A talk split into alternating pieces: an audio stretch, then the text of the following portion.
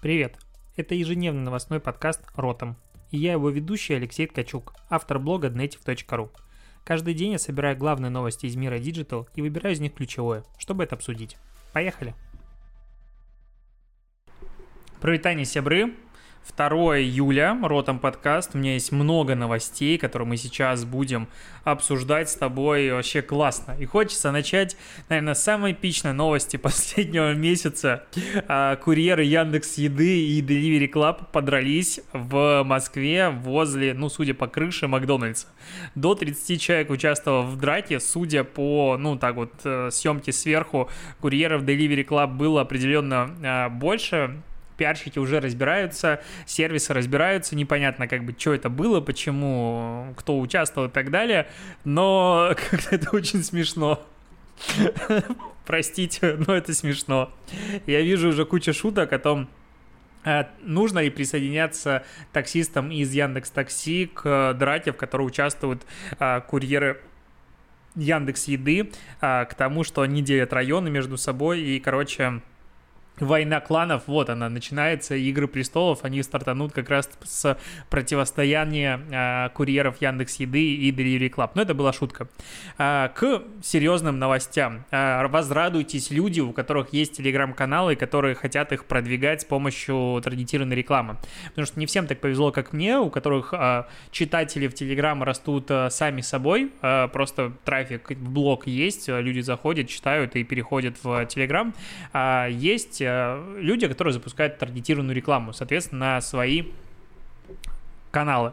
И ВК долгое время, или почти всегда, он не позволял э, запускать таргет на телеграм-каналы, так как ВК ну, видимо, боится конкуренции. Я не знаю, по какой причине. Точнее, они говорят, что это конкурирующая платформа, хотя сами у Фейсбука рекламируются постоянно, ну, прям постоянно.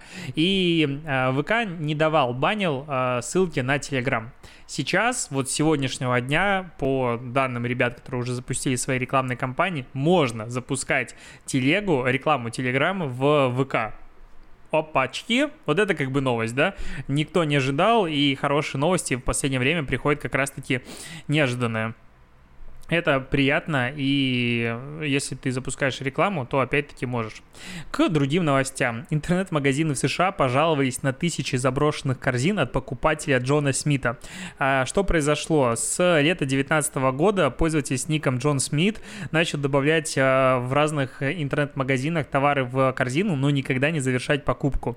А, есть, допустим, за май 2020 года Смит собрал 73 заказа на сайте производителя скандинавских кроваток для новорожденных рожденных Финбин и не завершил их в апреле еще 17. А в других магазинах, а, некоторые магазины думали, что это какие-то конкуренты делают, что-то еще. Плюс, а, понятное дело, что такие заказы, они искажают статистику, портят ее, и там почты постоянно были, которые вроде бы существуют, а вроде бы нет, и на них не приходили письма. Соответственно, а, приходили постоянно ошибки о том, что письма с э, там, информацией о заказе и прочее-прочее не доходили. И Wall Street Journal связался с Google и выяснил, что, оказывается, это тайный покупатель Google, а бот компании, он проверяет, соответствует ли итоговая цена товара, включая налоги и доставку, объявлению на платформе Google Shopping или в рекламе. А, такая вот автоматизированная система, которая парсит данные и соотносит их с реальностью. На мой взгляд, система крутая. А, вот если бы я был владельцем такого интернет-магазина, мне бы, конечно, не хотелось видеть пустые корзины, и, понятное дело, потом это все можно исключить, ну, теперь зная, но глобально, конечно, классно, что Google озаботился такой вещью, потому что очень раздражает, когда объявление тебе предлагает одно, а по факту ты видишь, что не соответствует действительности. К странной новости. В США отели начали сдавать номера сотрудникам на удаленке, которым тяжело работать дома. Типа в отеле это ну, смена обстановки, и ты можешь работать по-другому. А, там, понятное дело, Короче, вот, сеть Holidays by Day заметила, что за май-июнь спрос на номера, которые используются только днем, вырос на 900%. Ну, если раньше было 3 человека, то сейчас стало 30, и, типа, вырос ну, 90 стало и вырос на 900%. Добав... Ну, дополнительно 60% э, клиентов бронируют номера в радиусе 48 километров от дома, то есть очень недалеко ездить. И некоторые отели начали сдавать э, номера только под офисы помесячно. Например, пятизвездочный отель The London West Hollywood в Беверли-Хиллз с начала июня предложил гостям пакет Office at the London, London, господи, мой, мой преподаватель английского языка меня сейчас убил. Офис at the London. Лондон. Так вот, э, в него входят апартаменты площадью 67 квадратных метров. Для работы 6 до 10 утра ежедневно. Кофе, Wi-Fi включены. И стоит это 5000 долларов в месяц. Нет, я, конечно, не, не берусь судить цены. И, возможно, там этот номер стоит типа за три дня обычно так.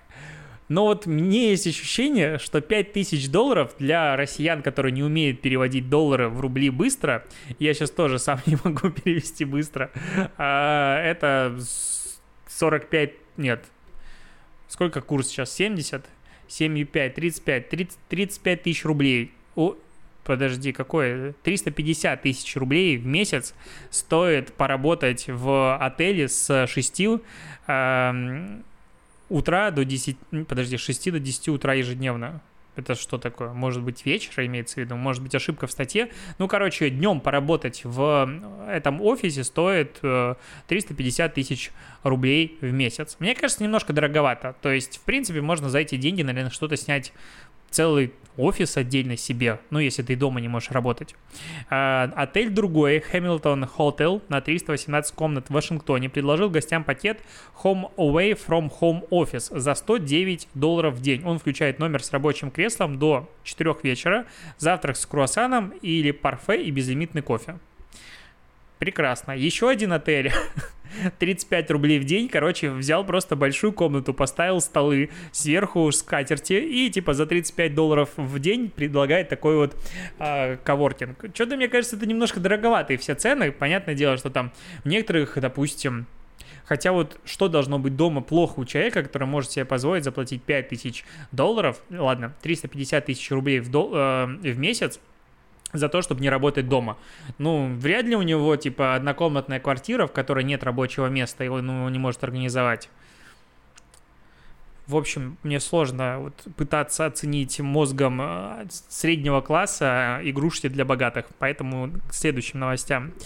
Э, Российский союз промышленников и предпринимателей оценил убытки провайдеров домашнего интернета от эксперимента с бесплатным доступом к социально значимым сайтам.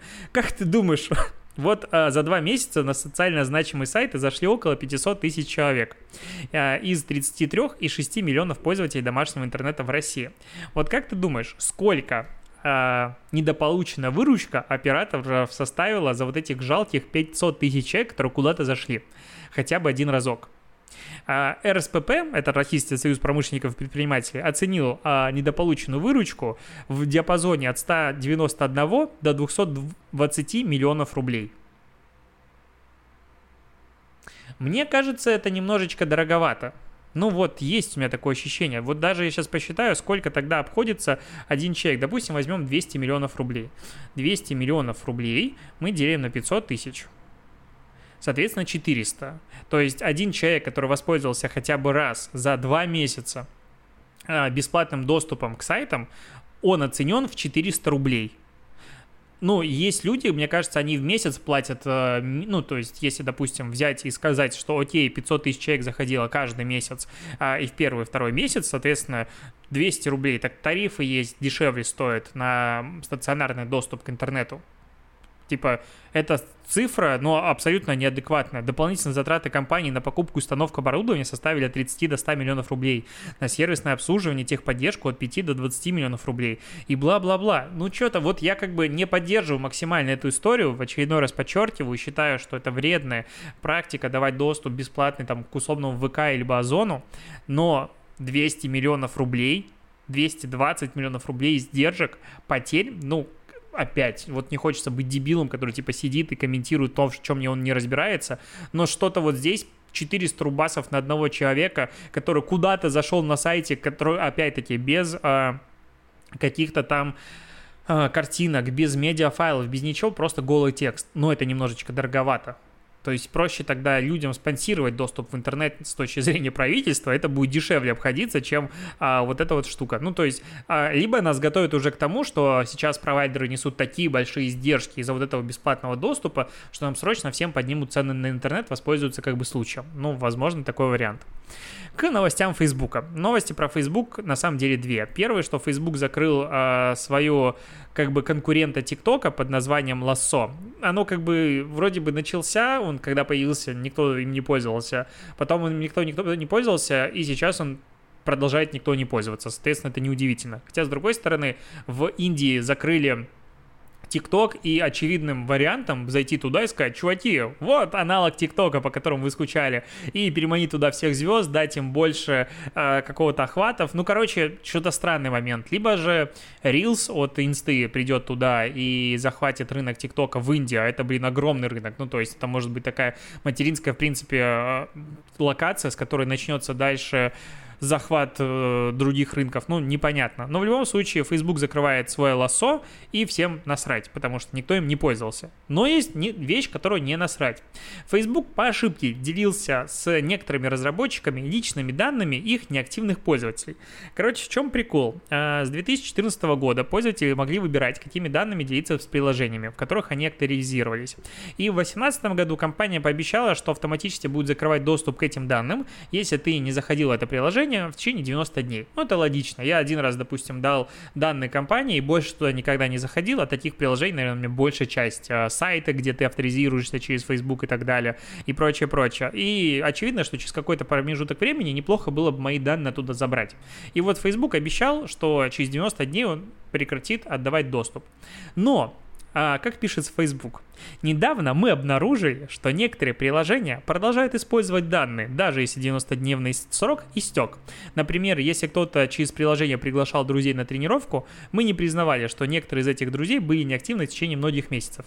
Короче, по данным Facebook, такие вот а, ошибки и веселочки были в 5000 разработчиков приложений. Это именно разработчиков приложений. Очевидно, что самих приложений получается больше, потому что у одного разработчика их может быть опять-таки больше. И если, ну, здесь надо понимать, что говорят самую маленькую число, которое, в принципе, есть. Якобы Facebook все это дело уже закрыл а в день, когда это обнаружили и так далее, больше не делится данными, но это забивает как бы, ну, ты только начнешь думать, что окей, вот в Фейсбуке уже начали заботиться о данных, ну, потому что столько было косяков, прям жестких, прям жесточайших, что уже, ну, не мешало бы э, им начать следить за пользовательскими данными, но всем насрать, и как бы, типа, Вообще. И последняя новость про Facebook. Я забыл, что их у меня три. А, Facebook тут, в Фейсбуке была встреча с сотрудниками. Марк Цутерберг ее проводит регулярно. И он встретился с сотрудниками и сказал, что несмотря на бойкот со стороны 500 рекламодателей, он не будет э, идти на уступки потому что это не более чем репутационная проблема. А рекламодатели, которые отменяют рекламу а, в соцсети, представляют лишь небольшой процент от общих доходов и вскоре вернутся обратно. И вот, а, казалось бы, надо, наверное, Марка осуждать в данном случае, но, блин, я не могу. Я вообще считаю, что это такой адекватный подход. Ну, то есть э, Facebook реально понимает, что без него брендам будет дальше тяжело. И очевидно, что не все бренды вот в таком едином порыве как бы станут э, живой цепью и будут держаться и типа не сдаваться. Нет, найдутся бренды, которые потихонечку начнут рекламироваться, и в моменте, когда, допустим, Adidas, Reebok и там кто-то еще, а, какой-нибудь Axis не рекламируются, их может зайти и просто выкупить вообще всю рекламу и быть королем танцпола пола и собирать огромные себе платные охваты и перформить. Ну, то есть э, бренды потеряют если, очень сильно, если, допустим, они долгое время не будут присутствовать на этих площадках, потому что, ну, Facebook 3 миллиарда, они недавно говорили об этом. Инстаграм очень интересно понять, какая аудитория. Ну, блин, Инста только в России 50-55 миллионов по разным данным рекламных кабинетов э, это МАУ. То есть это, ну, большая аудитория, и не присутствовать на ней тяжело для брендов, соответственно, они в любом случае вернутся. И Facebook говорит, да, ну да, они, им не нравится, мы как-нибудь что-нибудь придумаем, но в целом вообще не проблема, и я полностью с этим согласен. А, то есть, да, я в прошлых выпусках говорил о том, что Facebook будет что-то с этим делать, скорее всего, они что-то сделают, вот, типа, что-то сделают. Но глобально. А, ну, вообще, я ожидал, что они пойдут по пути всех э, крупных скандалов последнего времени, когда только начинается какой-то негатив, и все сразу такие, да, сорян, мы не хотели, и все извиняются. Здесь же у Фейсбука, оказывается, есть яйца, ну, видимо, после такого количества скандалов они реально отросли. И, и они такие, ну, подождем, все вернутся, я как-то, ну, прям, ну не то, что зауважал, я и так его уважал до этого, но вот в этом плане он реально красавчик. Вот не ожидал, вот чувак прям молодец. А, наверное, обсудим кейс. Буду разные новости сегодня раскидывать, потому что много чего есть обсудить, и кейс...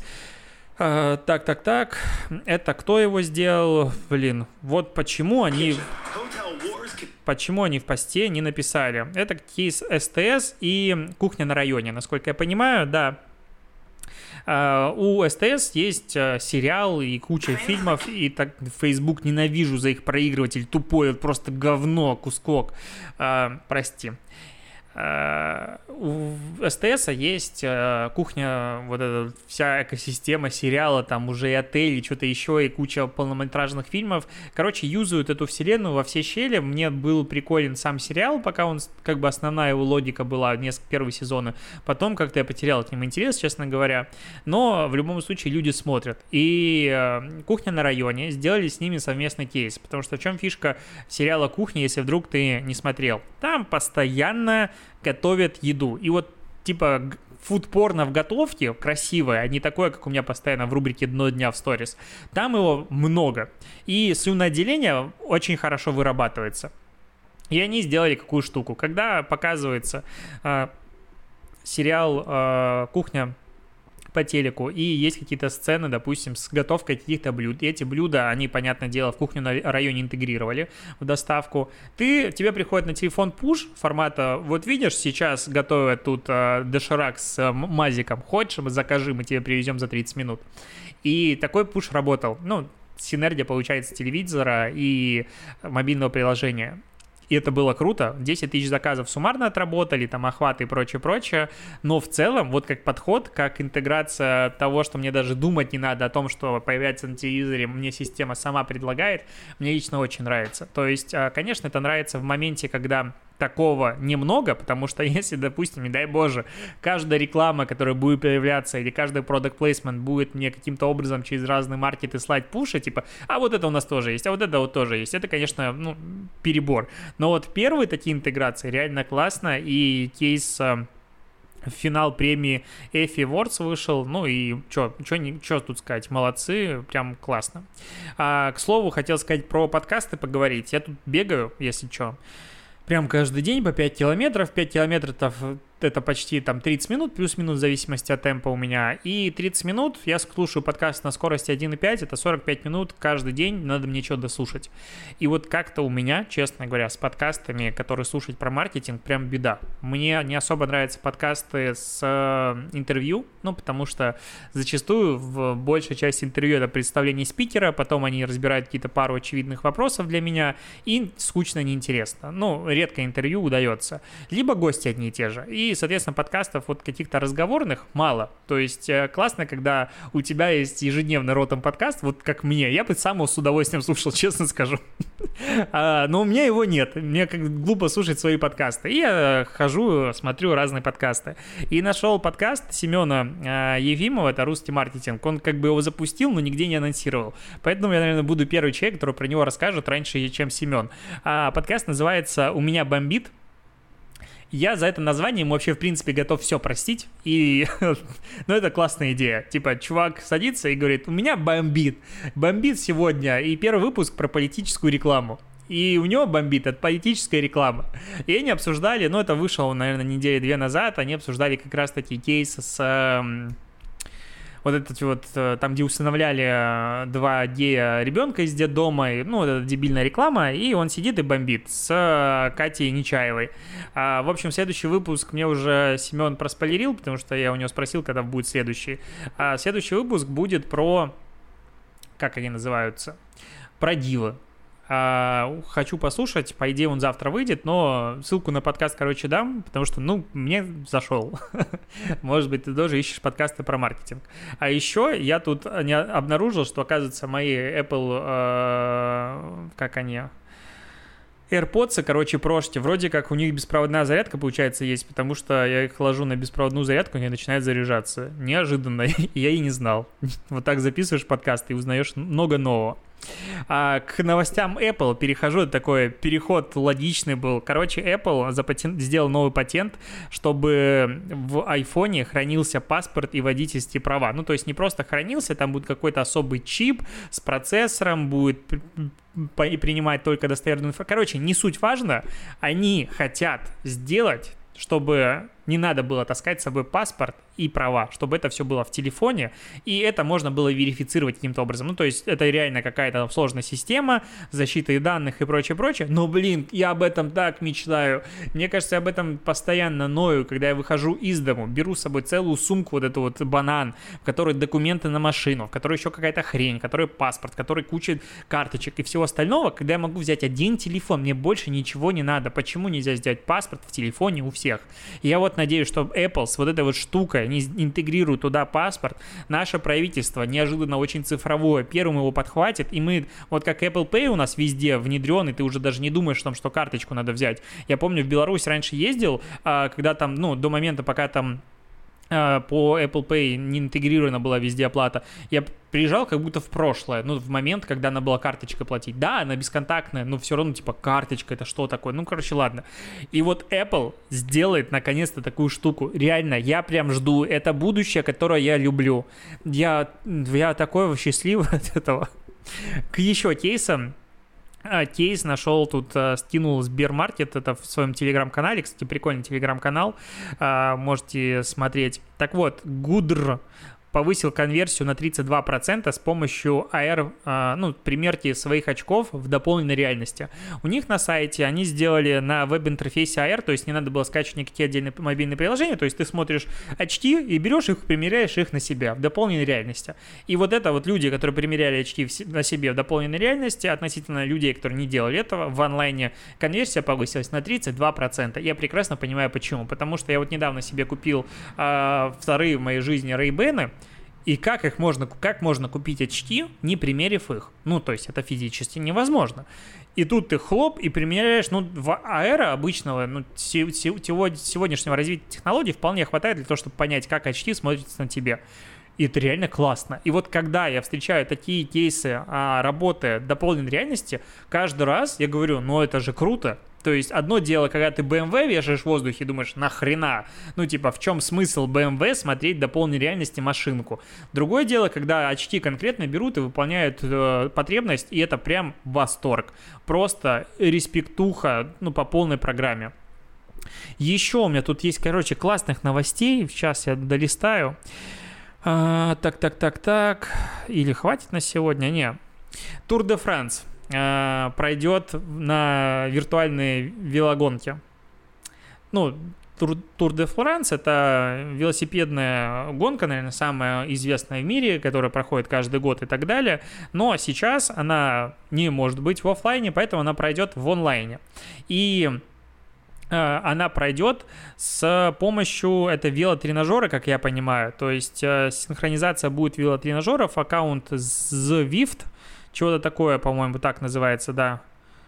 А, и гонщики будут крутить педали у себя дома и таким образом соревноваться. И, во-первых, ты можешь следить за этим в онлайне, а во-вторых, присоединиться и попробовать а, посоревноваться. То есть это такой, получается, супер какой-то массовый, а, ну, не забег, а, как сказать, заезд, вот супер массовый заезд. Еще э, к новостям Фейсбука, вот забыл, короче, в Фейсбуке нашел новость, а Facebook, у него новый патент будет по превращению ваших фотографий в данных в рекламу. Типа вы делаете любую фотографию и так далее, Facebook распознает продукты на этих фотографиях, ты получаешь возможность поставить, что это за продукт, ну то есть условно добавить э, активную шопинг отметку. И если люди будут покупать, переходя по этим ссылкам, ты будешь получать кэшбэк.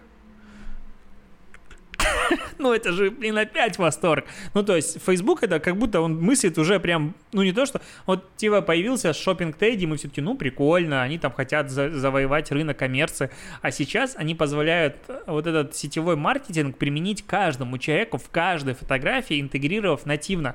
Понятное дело, что когда появится этот, э, как он называется там, Э, ну, это набор функций, хрен пойми, когда. Ну, то есть это прям может произойти очень далеко.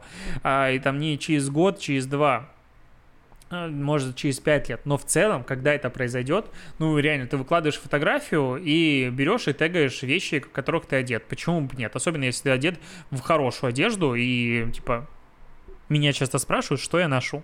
И вот я ношу, это Levi's футболочка, пожалуйста. Взял на скидке, очень понравилось. И люди берут и переходят. Соответственно, чем больше у тебя аудитории, тем больше ты будешь зарабатывать. То есть а, модель монетизации не только с точки зрения рекламы, а по CPA-модели это то, к чему сейчас постепенно начинает двигаться благосфера. Это с помощью всяких агентств, детблогер, перфлюенс и прочее, прочее. Не всегда эффективно, не всегда красиво, но типа двигаемся. И, блин, ну крутоташечка же, вообще интересно. Прям, прям мне нравится, как это происходит. Ну, я же маркетолог, я хочу все везде коммерциализировать. Непонятно, как пользователи к этому отнесутся. С другой стороны, почему нет? В чем проблема? Никто же не заставляет. Жизнь всем только упростит, если ты будешь а, в любой в секунде иметь возможность купить то, что ты видишь на картинке. Последний вопрос только в том, насколько корректно он это будет распознавать, то есть, что это реально сумочка от Chanel, допустим, а что это не фейк, условно, то есть девчонка фоткается с фейком, а ссылка идет туда, и вот Chanel такая, а вот у нее не настоящая сумка. Ну, то есть, есть, конечно, разные вопросы, э, которые предстоит решить. И последний вопрос, каким образом нейросеть будет понимать, что это именно тот продукт, который есть на фотографии. То есть, seriously, ой, seriously, слой вот Яндекса, я не помню, что с ним случилось. Они, по-моему, выделились в отдельное приложение, и что-то больше про них не слышно, потому что стартовали они прям с помпой, типа это соцсеть, в которой сеть будет понимать, что это за одежда, ты можешь ее подписывать и прочее, прочее. Они, в общем, хотели, чтобы пользователи научили нейросеть, что за продукты, и потом она сама будет распознавать на видео, и таким образом, как бы ты можешь тоже все это в онлайн-коммерцию завернуть. Что-то не взлетело, посмотрим, получится ли у Фейсбука. Я надеюсь, что да. И, наверное, последняя новость хочу сказать про... Я вот тут в инсте писал у себя про это, а, про промокод прекрасный на 5 бесплатных проверок блогера в Hero. Под на... Этот промокод называется Native. Ну, очевидно. И, в принципе, я в очередной раз подчеркиваю, что если в какой-то а, сервисе нет промокода Native, надо задавать вопросы к этому сервису. Ну, то есть, скорее всего, с ним что-то не так. Вот. Э, и промокод дает 5 проверок блогера бесплатно. Просто надо в техподдержку написать, типа, промокод Native. Тебе хлоп 5 проверок бесплатных. Потому что, ну, это, типа, 4 доллара если самому дорогому тарифу судить. Если по дешевому, то меньше. Ну, если много покупать. Я сам им пользуюсь постоянно, если не читал вдруг пост, потому что пост по какой-то причине, возможно, у меня из-за нового дизайна, он собрал меньше охвата 24 тысячи на, к данному моменту. И мне пишут люди, типа, а мы не видели пост. И я вот говорю, что сервис классный, заходи ко мне в Инстаграм и ссылку на сервис дам. На этом точно все. Спасибо, что дослушал. Я хотел ложиться сегодня в 20 минут, но новостей было так много, что оставим их на выходные. А, спасибо, что еще раз дослушаешь. А ТикТок дня я нашел еще днем, и он реально классный. Я надеюсь, тебе понравится. Поэтому пока и до побочения.